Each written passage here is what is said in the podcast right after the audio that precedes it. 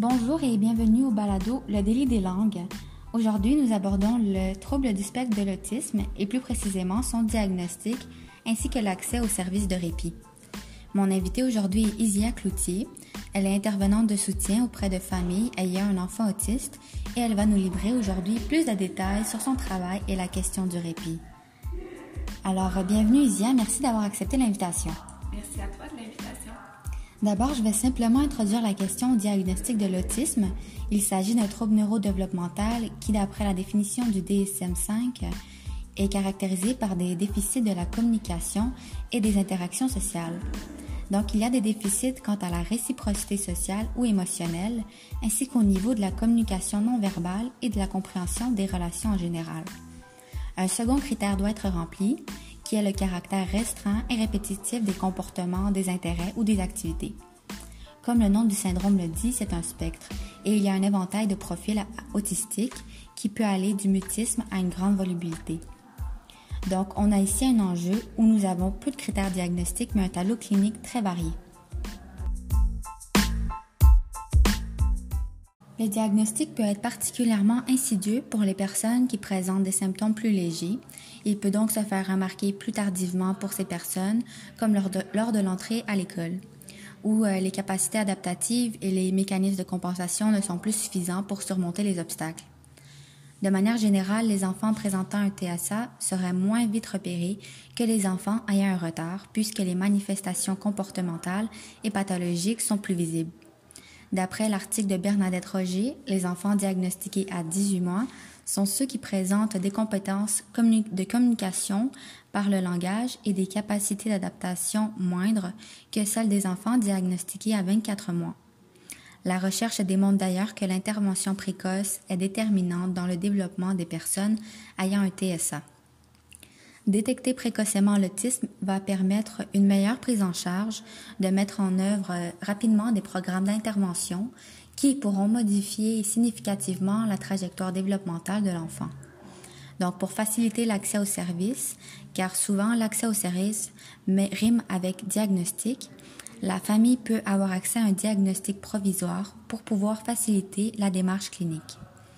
Puis, lorsqu'on parle de l'évaluation de l'autisme, cela se fait selon des outils standardisés et ce processus d'évaluation peut aussi comprendre un dépistage des signes de TSA. Comme euh, nous avons euh, avec nous une invitée qui sait davantage comment ça se passe sur le terrain, j'aimerais t'inviter, Isia, à nous parler des enjeux d'avoir un enfant autiste. Y a-t-il des difficultés particulières pour ses parents? Certainement. Donc, c'est important de noter que les parents d'enfants qui ont un trouble du spectre de l'autisme sont plus enclins à éprouver du stress que les parents d'enfants qui se développent normalement ou ceux qui ont un autre handicap. Puis ça, c'est selon Estes et ses collaborateurs qui ont publié en 2013. OK, donc on, comprend bien que ces parents-là vont avoir besoin d'aide de leurs proches.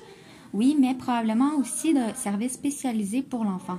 Exactement. Puis c'est ce dont je viens vous parler aujourd'hui.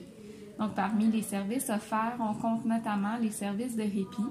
Puis le sujet d'aujourd'hui aborde des aspects positifs, mais aussi négatifs en lien avec la situation de l'accès au répit au Québec.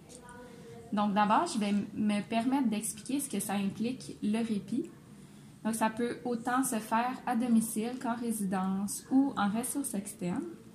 Et dans le cas du répit à domicile, ben, c'est une personne qu'on appelle un intervenant de soutien qui vient au domicile de la personne autiste pour offrir du répit aux parents puis à la fratrie.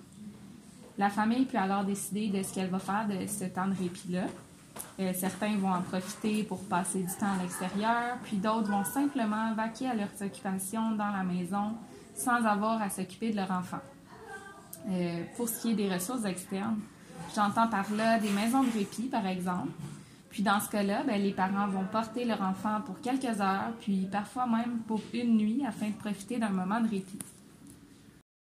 OK, donc on saisit bien l'importance de ce service-là pour les familles qui composent avec le TSA. Maintenant, la question qui tue, est-ce qu'on est capable d'offrir ce service? Je pense notamment aux nombreuses pénuries de main-d'œuvre et aux coupures budgétaires du gouvernement. Effectivement, c'est bien beau d'avoir l'idée, mais toujours faut-il l'appliquer. Hein?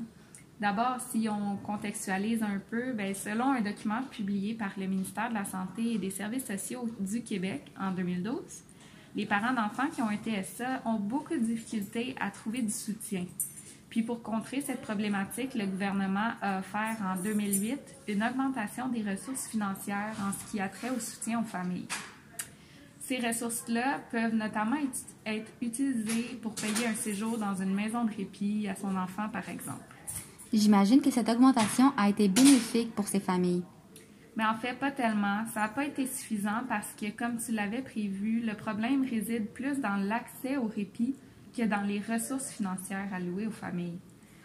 En effet, les organismes présentent de longues listes d'attente, puis même que dans certaines régions plus éloignées, il n'y a pas de service adapté aux besoins de l'enfant. Puis les parents doivent parfois faire plus d'une heure de route pour conduire leur enfant à la ressource la plus proche. Puis concrètement, je suis curieuse, est-ce que tu as des statistiques sur les bienfaits des services de répit? Oui, d'abord, Harper et ses collaborateurs, en 2013, ont étudié l'effet de l'offre de répit sur la qualité de vie conjugale et sur le stress chez les parents d'enfants qui ont un TSA. Les résultats montrent que 63% des familles qui ont participé reçoivent du répit et puis que la majorité, donc 88% s'est dit satisfaite du service. Donc, c'est très encourageant.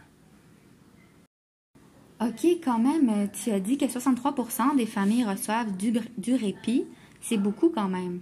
Oui, effectivement, mais l'étude a été faite aux États-Unis. Euh, au Québec, j'ai pas trouvé de chiffres concernant l'utilisation de services de répit. Ah, d'accord.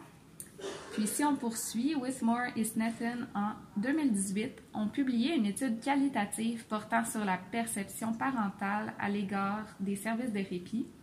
Puis les résultats ont montré que les parents sont plutôt satisfaits. Par contre, et c'est là que les aspects négatifs entrent en ligne de compte, les parents relatent l'importance d'un service qui est adapté à leurs besoins. Donc, plusieurs parents indiquent que la qualité et la formation des intervenants sont une source d'inquiétude pour eux. En effet, les intervenants de soutien n'ont pas, pas suivi de formation professionnelle à proprement parler. Donc, souvent, ce sont des étudiants ou des personnes qui ont reçu une formation de base en autisme. Les parents peuvent donc s'inquiéter de laisser leur enfant auprès d'une personne qui est inconnue, puis qui n'a pas nécessairement des connaissances approfondies en matière d'autisme. Puis dans ces cas-là, ben, le répit n'est pas associé à une réduction du stress, puis au contraire. Wow, j'avais pas pensé que le répit pouvait avoir des effets négatifs sur le stress parental. Eh oui, puis même que Cook et ses collaborateurs en 2020 montrent que l'accessibilité, l'inflexibilité, le manque de choix et l'emplacement des services sont problématiques. C'est une chose d'avoir accès aux services de répit et de réussir à se tailler une place sur les longues listes d'attente, mais la qualité est tout aussi importante que l'accessibilité. Donc, ça souligne bien la nécessité d'instaurer une réglementation pour, en quelque sorte, standardiser la qualité des services. Tout à fait. Je crois que tous les intervenants devraient avoir reçu une formation adéquate au préalable, pas seulement une formation de base cette formation devrait non seulement informer la personne sur les caractéristiques du TSA, mais aussi expliquer comment intervenir auprès de cette population. Mais pour former, ça prend des sous. Puis c'est pour ça que c'est important de continuer à faire valoir notre point puis se faire entendre par les décideurs de politique gouvernementale. Ça, c'est certain. Ah, pour conclure, est-ce que tu aurais un mot de la fin et quelque chose à rajouter? Oui, ben pour conclure, je considère que l'accès aux services de répit est nécessaire pour les familles d'enfants qui ont un TSE. Donc, on l'a vu, le répit permet notamment la réduction du stress parental. Par contre, on devrait améliorer, diversifier les services et aussi certifier la qualité de ceux-ci. On l'a expliqué en commençant, les parents vivent assez de stress en lien avec le processus de diagnostic de leur enfant. Ça serait important qu'on simplifie l'accès aux services par la suite. Donc, pour l'avenir, on souhaite vraiment que le gouvernement entende nos demandes. Pour attirer des intervenants dans le domaine de l'autisme, il faut améliorer les conditions de travail et améliorer les salaires. On sait qu'il y a une grande difficulté de rétention du personnel. Puis ça, ça aide vraiment pas à faire avancer les listes d'attente. Avec de tels changements, je crois vraiment qu'on pourrait arriver à faire changer les choses. Effectivement, ce serait la moindre des choses. On va se laisser là-dessus. Je crois que ça conclut bien le balado d'aujourd'hui. Je vous invite à suivre Isia sur les réseaux sociaux et à vous abonner au balado pour ne rien manquer. À la prochaine. Bye.